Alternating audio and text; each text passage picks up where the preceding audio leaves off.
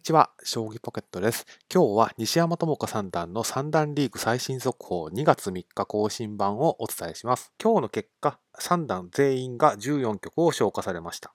えー、トップ集団が3敗になったんですけれども、西山智子三段も黒星が1つ増えてしまって、まあ、4敗となりました。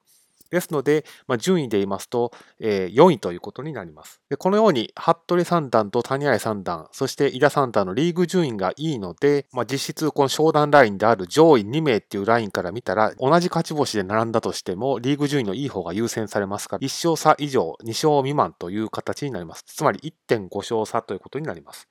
ですが、残り4戦で西山智子三段がま4連勝をして、上位お二人のうちどちらかがえ連敗するようなことがあれば追い越せる差ですので、まあ、関するレベルではないと。まだ可能性は残されているというのが、ま現在の状況になります。ですから、ま上位2名の順位がいいので、ま実質1.5勝差なんですけれども、まだ可能まだ可能性はありますよというのが今日の状況です。では、対戦相手を詳しくおさらいをしていきます。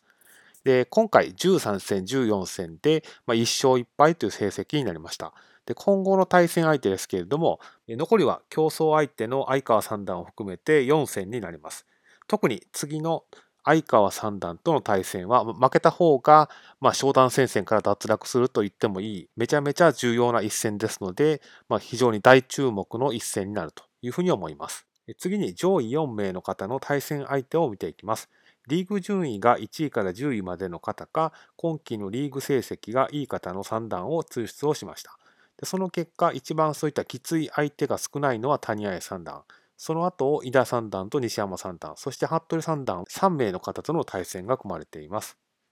まあ、このような形できつい相手の数に4人の三段の方は差はあるんですけれども、とはいえ1つの白星、黒星で状況はガラッと変わるので、まあ、ここからはとにかく白星ただし白星と言えると思います。